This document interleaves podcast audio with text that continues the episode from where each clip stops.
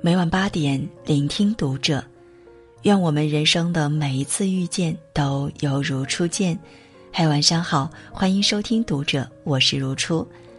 那如初今晚要和你分享到的是来自卡瓦马琴琴的文章。我十六年没回家，爸爸把遗嘱缝在身上。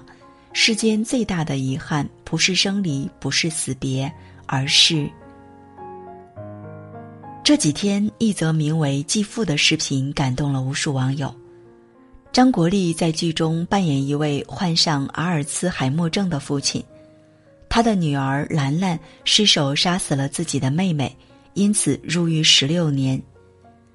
这一天，兰兰因为在狱中表现良好，被批准回家过年。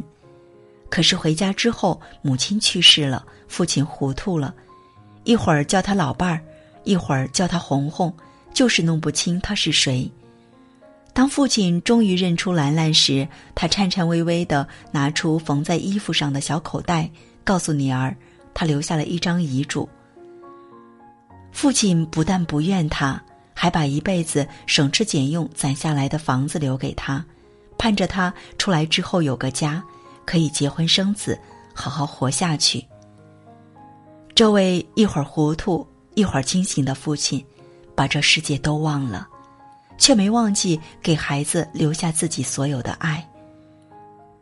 看完这个故事，多少人默默流眼泪，想起家中一天比一天老去的亲人，想起日日盼着我们回家的父母。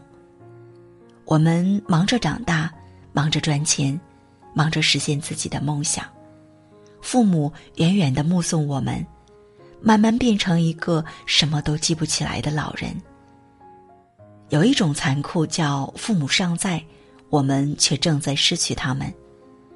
黄渤曾经讲起自己的经历：以前他不理解父亲，后来理解了，父亲却已经忘记了自己，把自己当成战友，当成朋友，变得像一个小孩子。当别人问起，如果你能回到父亲失忆之前，你会做什么？黄渤毫不犹豫的回答：“就想多陪陪父亲，要是他能再打我一顿也好。”我们的父母都在这样老去，被岁月悄悄偷走记忆，打乱思维，夺走健康。我们一天天看着父母老去，却再也无法把他们带回来。最近这几年，每一次回家，都会感觉父母又变老了，他们的空闲多了。睡眠却少了，皱纹多了，头发却少了，心事多了，笑容也少了。他们再也不是记忆里聪明能干、说一不二的家长了，变得越来越客气，越来越小心翼翼，好像生怕得罪了我们。他们常挂在嘴边的一句话，也变成了“不想给你添麻烦”。其实，我想告诉父母。我并不怕麻烦，我只怕失去你们。每个人生来都是个懵懂无知的婴儿，最后也会慢慢变成一个万事不知的老人。没有人斗得过衰老，每向前走一天，人就老去一点。如果父母和子女的缘分早就注定了别离，我希望那一天来得慢一点，我们可以好好谈谈心。从从容容的道别。有一种悲哀是孝心未尽，父母早已离开我们。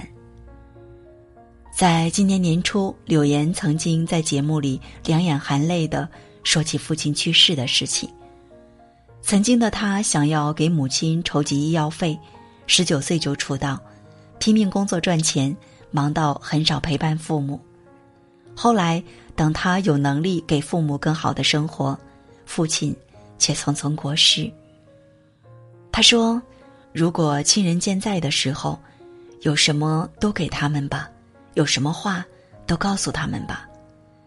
再多的悔恨和哀意，也无法传达给已经去世的亲人。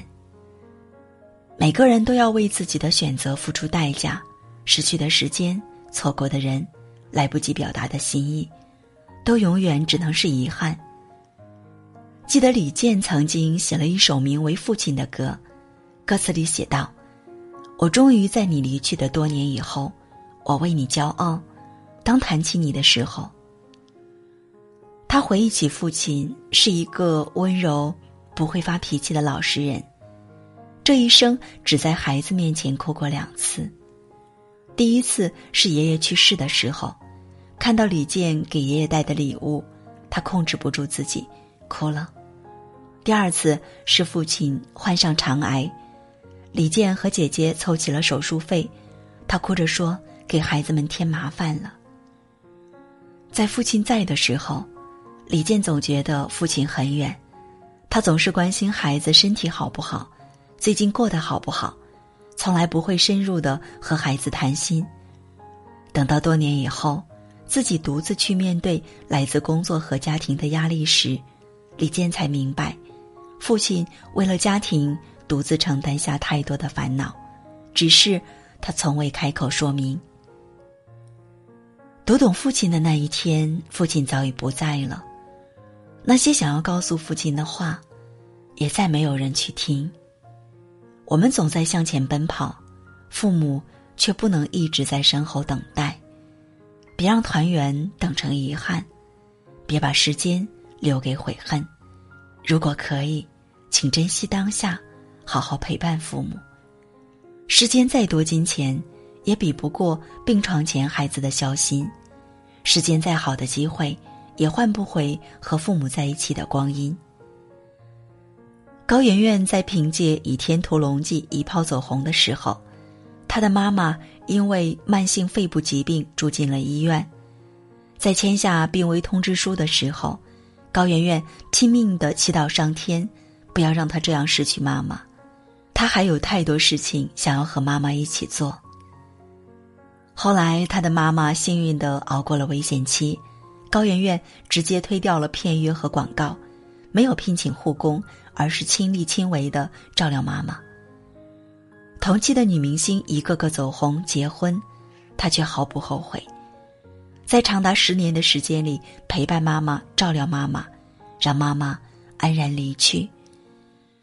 回忆起这一段经历，她心怀感激，一直以来。不是我陪伴妈妈，而是她在伴着我长大。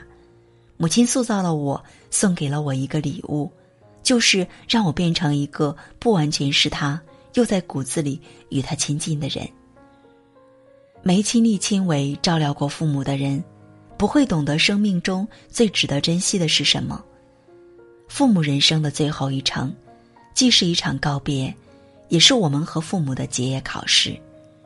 这一段路。告诉我们，生命很短，要做让自己不后悔的事。曾经有一位朋友讲起自己照顾老年痴呆的妈妈的故事。一开始，他的妈妈只是常常忘东忘西，烧开水忘记关火，洗衣服忘记加洗衣粉，炒菜的时候反反复复放盐，最后咸到不能吃。他越是不想妈妈添乱。